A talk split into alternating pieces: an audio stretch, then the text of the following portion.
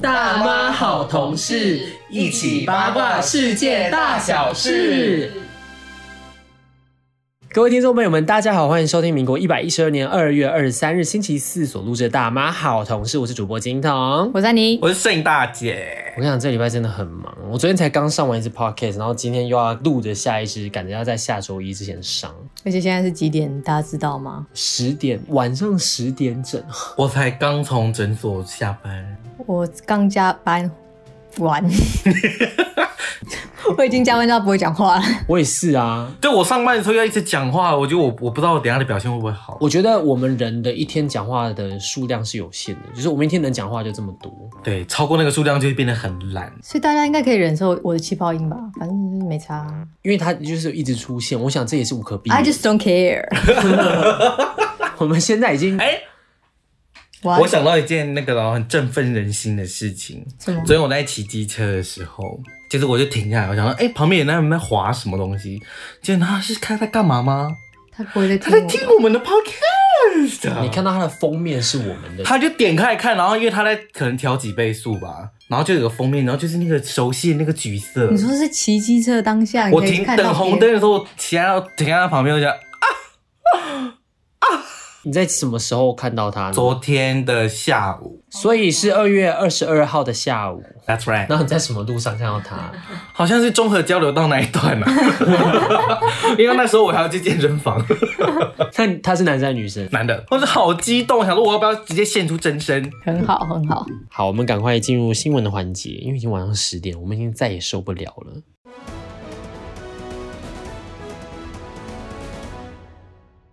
全球缺蛋，台明兄大喊圣诞快乐！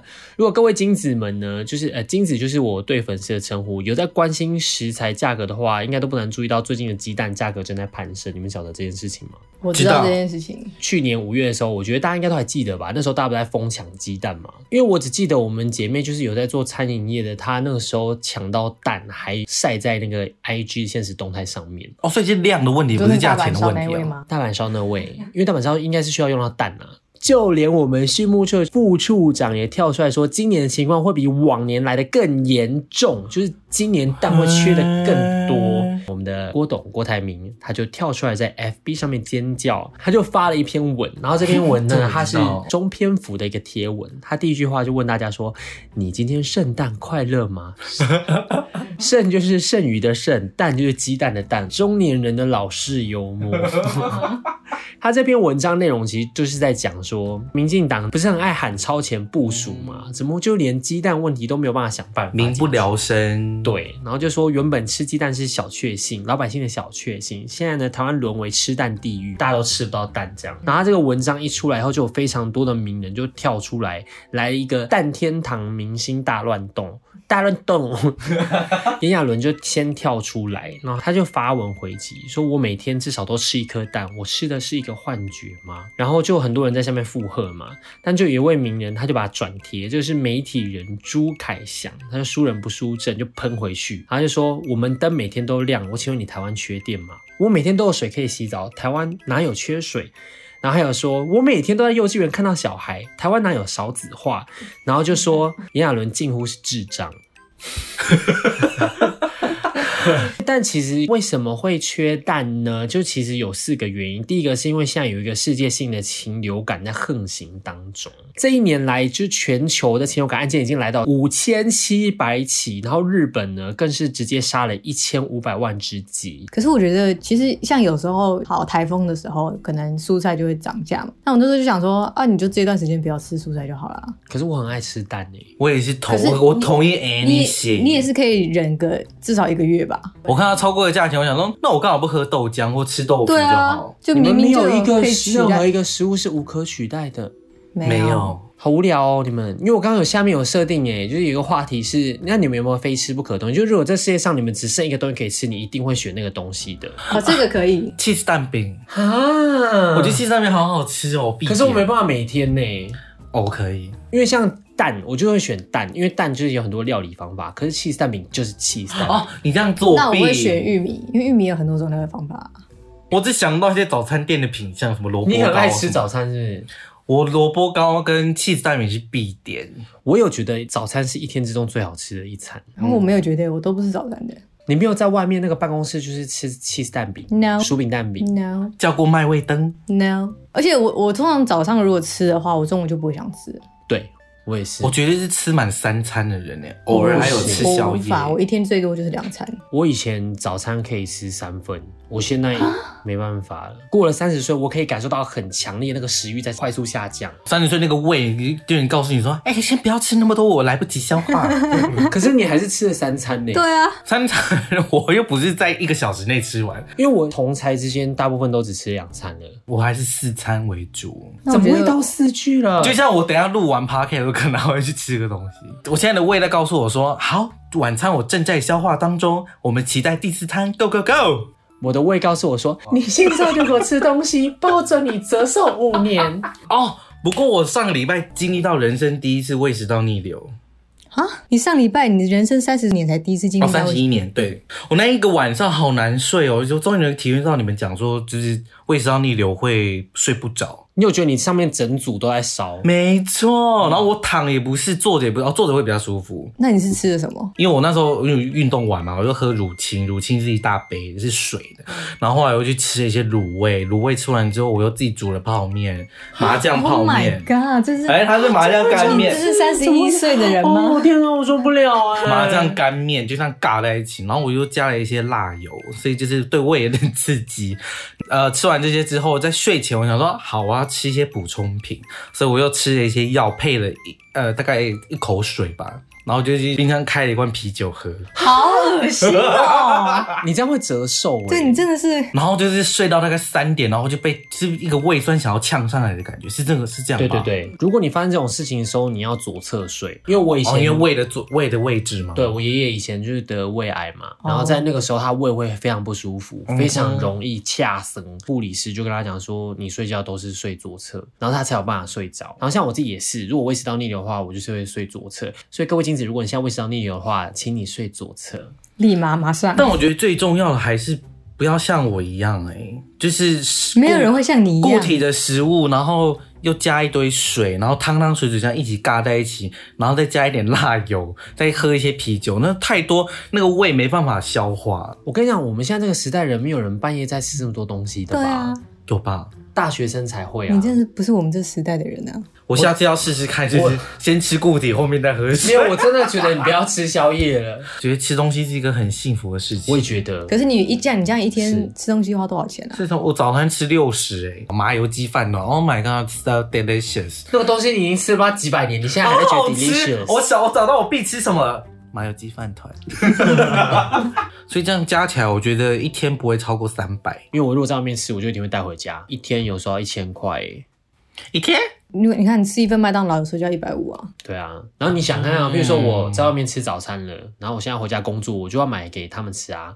哦，对，因为他们每次那个金童回家都会带他们家人东西，对我，我因为饮我料也会带。我没有办法，法，就是譬如说我自己在外面吃，然后家里面的人就知道说，啊，你刚刚去吃完早餐哦，然后说，哦，对啊，然后就回房间，我没办法，我一定会带给他们吃。我爸爸的个性就是今天没东西吃，他就饿肚子耶，然后他不会自己想要找东西吃，他会去翻冰箱找那种，你会觉得说，哎、怎么有会这个有东西可以吃？可是他不会有可能他已经吃过，然后你又多买。哦，发生这样的情况的时候，他就会把我那份也吃掉。嗯我跟爸爸一起去拍影片嘛，然后我们就是拍吃的东西。嗯，我大概只能吃三家，三家真的是我顶峰，我不能再吃，我胃已经快要整个炸成碎片 了。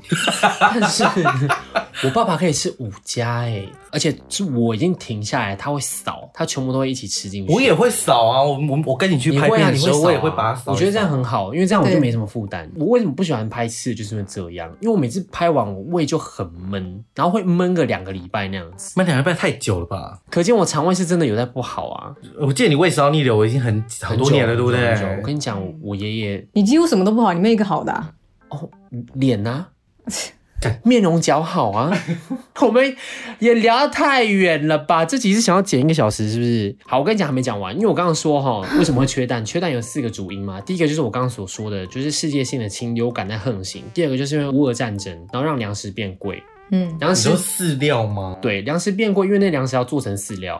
然后那些饲料变贵了，所以它们的成本就上涨。然后再来是因为这个季节日夜温差太大，会影响鸡的生蛋率。然后最后一个就是因为农历春节的时候，鸡在换羽换羽毛，然后它们换羽的时间是六十天，所以它现在还在休假，还在过春节。我觉得现在我自己的体感，因为我刚才说，我就是很爱吃蛋啊，我觉得我现在体感是真的跟当初疫情刚开始的时候，大家在疯抢口罩，你记得吗？哦没错，你你那时候有点可怕我，觉得我没有什么感觉，因为我现在去我就是卖场可以不啊，吃你知道啊。现在去卖场卖蛋的那个架上都是空的、欸，我最近烘焙展，然后我就刚好看到，不知道谁直接落了一整篮的蛋，然后整个蛋全全部碎在那个地板上面。为什么要这样子？我想他一定欲哭 无泪。现在蛋不是最贵的时候，你还像落一篮？为什么烘焙展要拉蛋区？他们会现场做蛋糕是不是对他们会想做一些面包哦是哦哦，现场做，所以你可以嗯吃哦。可以啊，啊，结束了吗？结束了。啊啊，嗯明天再吃好了。 对，明年那个大家可以在三月的时候大家去看一下。这就是我们这则新闻结论。明年三月，大家记得去看烘焙展哦。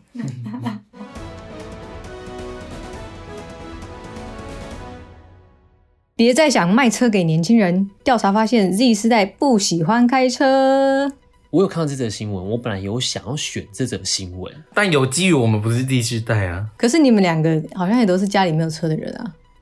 对，因为我们家没有车库，不然我真的蛮想要自己的一台车。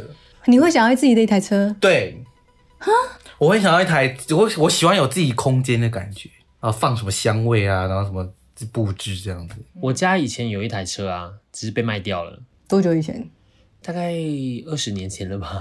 ？Oh my 就 god，是我父母离异嘛，啊然后他们离婚以后，我妈妈就把车卖掉，然后把那钱拿走。好贱哦！我是不敢讲啊啦，那对现在年轻人而言呢？现在最潮的趋势是不开车。一位美国宾州二十四岁的民众说：“我爸妈一直给我压力，要我去买一台车，但现在我就还不需要啊。如果有紧急状况，我可以叫 Uber 啊，或直接打给九一一啊。”那根据《华盛顿邮报》跟汽车市场的研究公司同样发现，现在十九岁以上持有驾照的美国人比例，自一九八三年以来一路下滑至今，降幅甚至多达四十 percent。啊，可是我觉得没有诶、我哦现在就我是觉得有欸我觉得认识网友的时候，他有说哦，我有车，我就哦眼睛一亮，This is what I want。还是是因为我们年纪稍长了，现在年轻人对驾驶技术会感到焦虑，比年长一辈的没有信心。我弟就是上个月在学开车，因为他其实十八岁的时候就考到驾照了，然后他现在已经二十五岁了嘛，就已经考完七年了。然后他从来都没有上过路，直到就是上个月呢，他终于想说，好吧，我就开个 Iron 出去玩好了。那是第一次，然后他跟他的学长一起要开车去三重，我就跟他讲好说，勇猛啊哦。对，我跟他讲说，好，我告诉你哈，Iron 里面有一个功能，我现在好像植入哦，Iron 里面有个功能就是保险，你一定要敲下去，每一个小时多加五十块这样子。然后呢，他一上路马上就猫到一台公车尾巴，我靠，还真是好家在，他有宝哎、是不是？ 为什么会这样子？是因为那个公车它好像要切出来，然后因为有很多时候开车就是哦，虽然你真的有挡到人，但是事实就是这样，我也没办法，你要等公车先过。可是他觉得哇，他在车阵中太有压力了，所以他就想说，公车挡在那我也不管了，我就靠下去，就他直接靠到公车尾巴。然后公车司机就下来跟他讲说，我跟你讲，我公司也不跟你追究，你直接把钱赔给我。我弟还好，他比较聪明，他就晓得，所以他就叫警察来。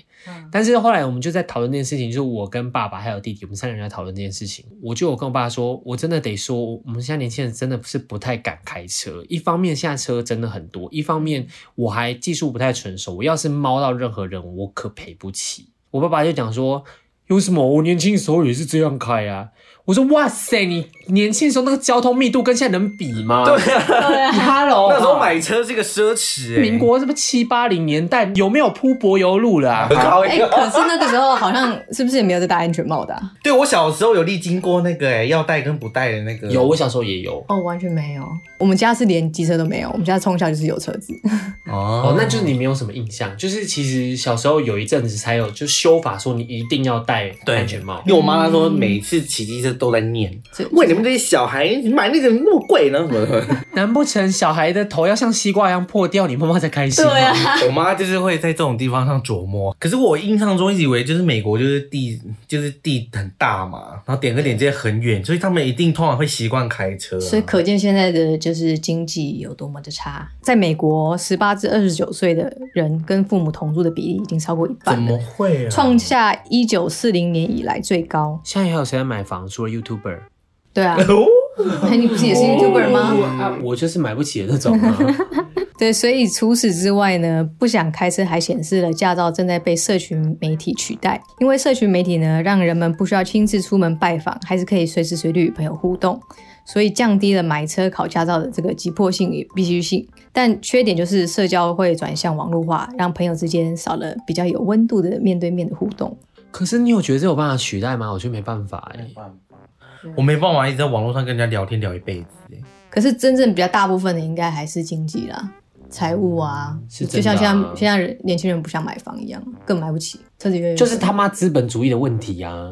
以前你爸那个年代，那一台车可能六七十就买得到了吧？以前他们房子才一百万而已，对啊他一个月可以赚十万哎、对啊他那时候包水饺哦，一个月就赚，他一年就可以。买一栋房子。对啊，他一赚一年就一栋房子了。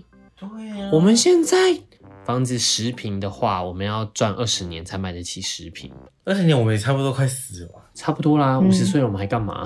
对啊， 好绝望哦。不用买车了。可是我还是会想要买，我真的很喜欢那种有自己空间的感觉。我有真的觉得需要，是因为要拍片，然后每次如果要去外地，真的很麻烦。哦没错，这真的是一个痛苦。，对，可是问题是，你想一件事情哦，你买一台车要这么多钱，你租 Iron 一千才两千块，你是到底是需要开几次一个月？如果拍片的话，对，啊，对啊，我觉得反而租爱院还比较好。而且你如果买车的话，你后续的维护费用是一样的价钱，就是车子一百万，你维护费就是一百万，是没错。更何况就是现在还要在养车，对不对？也对啊，还有停车费，中永啊啊和停车格一格是两百万诶、比房子还贵欸耶、所以不要说是 Z 世代的啦，就算是三十岁应该有一点积蓄的，我们也买不起啊。真的觉得自己是第一寒酸 YouTuber，赶快进行下一则新闻，我要去旁边掉个眼泪。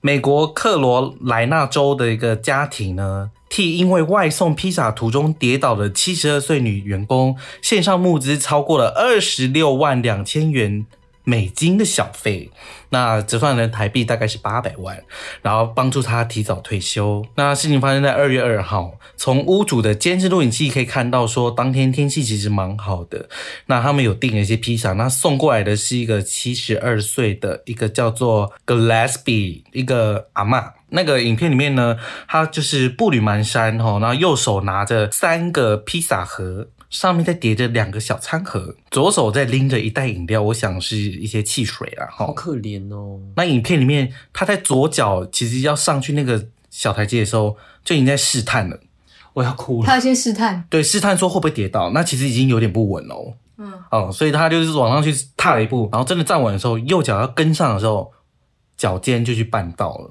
然后不仅呢，食物也跟着一起掉落了之外呢，他还撞到了前面的一个椅子，哦、哪里撞到啊？头吗？就是往前冲撞了。那他手有去扶住，这样。哦天 Oh 哪 my 哦，我 god 的天呐，真的是看得很心酸。男屋主看到这个情况之后，马上立即出门查看。那那个女员工就连忙的道歉，她第一件事就是道歉，然后说：“对不起，我跌倒，Sorry I fall, I fell, Sorry I fell。”那在她的搀扶之下呢，才勉强的站起来。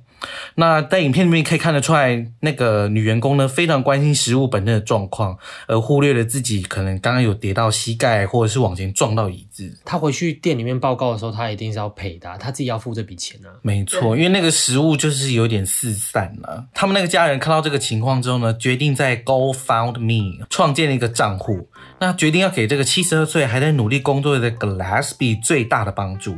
那他们在募资平台上写的就是，她是一个年迈的妇人，日前在送餐途中跌倒了，而她关心的只有食物的状况。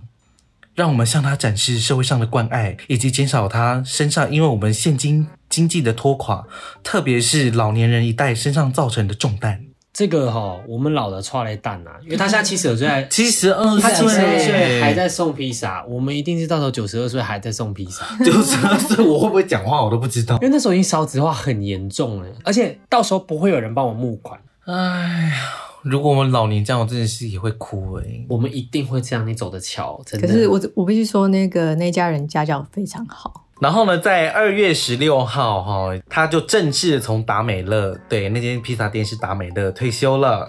那他们从募资平台上得到的八百万台币呢，Gillespie 决定要好好的过上他的退休生活，并且为自己筹划了一场游轮之旅，还有去澳洲玩一轮。你太爽了吧？要吧，他都已经辛苦七十几年了，真的，我真的觉得哎、可是他那些钱是人家募款来的、搞不好他可以活到一百多岁哎、就他先把花光了。我可们是不管他们用钱，因为这个。钱是他的啦。对啊 对，啊他想怎么用，他想过他对啊的退休生活，是啊就就让他是用。我觉得他也应该啦，就是都七十几岁，就是要去澳洲玩一玩。对，啦，对啊，而且他一定是那种就是从年轻工作到老的吧？七十几岁他其实玩上面已经没有像我们现在这么方便，真的。对，因为他对没有办法玩的这么舒服啦，行动比较不行动力比较没有这么对强，对所以他现在人在好啦澳洲了，是不是？呃，我不知道，他都在计划 planning planning。 或许也在游轮上之类的吧。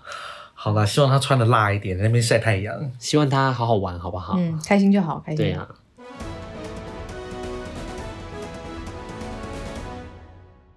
十一岁女童靠做这生意财富自由，月入四百万，准备退休。哇，我觉得我们今天真的是人生巡礼啊！我们刚刚讲到就是缺钱没钱、退休的事情，然后还有生活物价的问题。最后我们要用这个是不一样的阶级、不同同温层的一个窥视，去串起我们今天一整个议题。那我们就来听一下喽，因为这边呢有一名这个澳洲十一岁的女童叫做 Pixie Curtis，她小小年纪就当上老板，据称呢她每一个月靠卖玩具就可以赚进超过四百万元台币。目前已经财富自由的他呢，过一阵子就即将进入中学就读。中学哦，各位，他妈妈呢就透露女童呢正在准备退休啊，退休以后要干嘛呢？就是把他的心力放在学业上。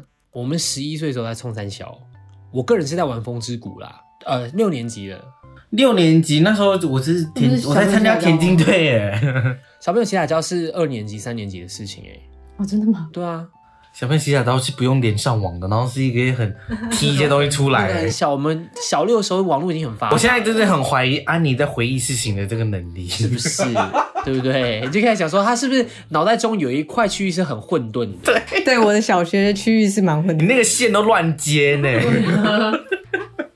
就是很像那个啊、你在看那个，你知道有部电影叫《蝴蝶效应》，然后那个人不是会从未来然后回到过去，然后他过去就改变一件事情，一些事情，可是他就有一段记忆，他是他模糊的。我以为那部电影着重在讲 说，人生中小小的决定可以改变很大的事情。我也是，我想说蝴蝶效应不是都用在这个这个上面吗？可是他没有啊，可是他们他就是有一段那一段的记忆，就是他想不起来啊。然后他不断的回溯，我现在的感觉就是那个时候，你知道那段模糊的空间，我那时候只觉得艾希顿·库奇好帅，就这样。 我从来不觉得他帅。他好帅我觉得他超帅。哦不重要。那你那那段你在时间干到嘛底在干嘛？我就是在没有，我那时候就参加一些社团，可能一些什么小提琴社啊之类的。小六的社团吗？对啊，？那、怎么现在没看我在拉 因为就是后来没有继续。摄影大姐，我以前是田径队的，我看不出来耶。然后我以前就是会早上去练跑，然后下午在放学再去练跑，这样所以你以前跑很快哦。算吧。哦，你们以前有没有打什么乐乐棒球？没有哎，没 有啊，What is that？台北跟跟西北差那么多吗？怎么样？你意思是说只有台北市人、天龙国人在打乐乐棒球？我跟你讲啊，这 个兴趣也失败了。现在谁在打乐乐棒球啊？对呀、只有你那个年代那边回忆而已吧。好像很引以为傲 一样啊。你们的那个温层就跟我不一样啊。 我想到了，会去阳明补习班，他现在已经倒闭了啊，我国小没有补过习，啊！我国小他补习，我超可悲的、欸我国小没有补过习。可是我觉得我会被送到补习班，不是因为我成绩不好，是因为我爸需要工作。我的妈妈好像不 是，我妈妈纯粹是觉得小孩很麻烦，就是丢去补习真班。的假的？真的啊、他是这样子啊。当初他就是假装很民主，然后问我说：“李静，你觉得你要不要去补习班？”然后我就说我不要，他说你现在就给我 去，我报名都报好了， 好生气！我现在真的这个这段痛苦回忆承载我一辈子的记忆。我真的觉得我们这辈最可怜。我们这边还有，我还经历过法镜嘞，你有没有印象？有啊有啊耳下三公国分一啊，你的鬓角是那个阿信的鬓角哎、对，是像现在五乐团的五乐团， 五乐团，哦 台湾天团、五乐团。 那、我们怎么讲到这边啊？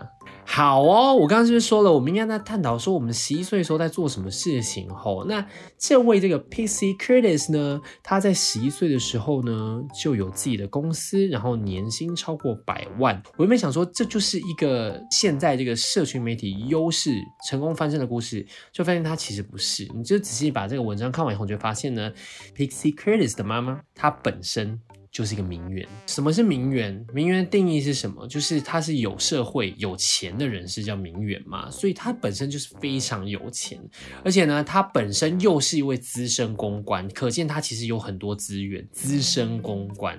所以哦他在自己的女儿呢，这个 Pixie Curtis 十岁的时候，他就帮她成立了一个品牌来贩卖玩具。就是妈妈自己是这样讲，她说：“我的女儿她会亲自负责行销，并且为了提升销量，还会亲自直播带货，就跟汪小菲他妈一样，所以你有看过他直播吗？就卖酸辣粉嘛。不是，我说你有看过这个十一岁小女孩哦的你直说播吗？ Pixie Curtis 吗对，我不跟他不熟， 我是今呃这两天找新闻的时候，我才发现啊，这个新闻好荒唐哦。反正总而言之，就是他自己也是有时不时在带货就对了。然后女孩的妈妈呢就说呢，这个品牌每个月能为女孩赚进十一万英镑啦，就真的就是四百多万台币。我跟你讲，这真的就是阶级复制，真的你要打拼不如投胎比较快，很像我们在玩手游抽卡手抽，他这个就是抽到 SSR 啦，啊，我们抽到那个什么 C 级、D 级那个烂卡，我跟你讲，我们怎么翻身，怎么样那个一直升级也不会到 SSR 去啊。对他们有那个比较好的卡之后，打那些关卡应该比较简单吧？有，我跟你讲，是真的是需要花很多力气，因为像我现在也是，嗯，从一个默默无名的帅哥到现在已经是一个小明星了嘛。只能说这个 Pixie Curtis 就是非常幸运啦，对上辈子一定是烧好香做好事的人。没错，但他小时候就财富自由，对以后的人生就是非常的自由的开发他的人生。，对，那可能像我上辈子应该就是有偷人家田里的甘蔗，或是逃班得那种。 哎、可是不一定啊，你你不会知道说他现在的人 的人生会不会也是遇到什么他没办法想通的烦恼啊？可是我不得不说一件事情，有一点非常值得赞赏，这个妈妈她没有因为家里面有钱就想说，好吧，反正我们家有钱，这个女人就为所欲为，你想干嘛就干嘛。啊，对他至少给他一把钓竿，，对他给了他一支钓竿，因为其实，在台湾也是有一些父母会这样子，他有想说，譬如说，好，我要帮孩子存好一笔钱，然后他在这个成长过程中，他其实都已经想好了，他会帮小孩就是安插好，想说，哦，我现在给他一些观念，让他知道你以后会可以有什么样的建设，什么样的想法，然后你就可以把这个钱解开去做自己想做的事情。昨天看到一个新闻，好气愤哦，什么什么就是台东有一个人读得三点二亿的那个头奖啊，是一个二十几岁的男生，那你有什么好气愤？就觉得呃嗯哼，好了，不是气愤，是羡慕。因为讲真的，就是这种事情永远不会轮到我们啊。我也觉得，如果今天会轮到我们，我们三个就不会坐在那边齐聚一堂了。我们要认命。 我上我上上个月甚至连发票都没中，我上个月中五百块我，没有在对、欸你的那个手机可以自己对啊，他会自己没有，对。可是有时候你还是会不小心拿到资本的。可他上面宣称说，哦，钱已经汇出去了，可是我查账并没有啊。 这就是这个比较技术性的问题，我想问我们是不会有答案的。我不晓得他到底是汇到谁口袋里面去。 他说我们已经汇完了，然后我就看着在哪。 非常感谢大家收听，现在已经将近是半夜十二点了。然后摄影大姐明天早上九点要到公司， Me 真的 too，Me 啊我 too。明天也要拍新的 vlog。你的这个声线感受到我们现在的疲惫吧？好喽，谢谢大家收听，好不好？然后下礼拜同一时间见喽。没有同一时间，每次上的时间都不一样。不要在同一时间呢好，freestyle 啊，拜拜拜拜。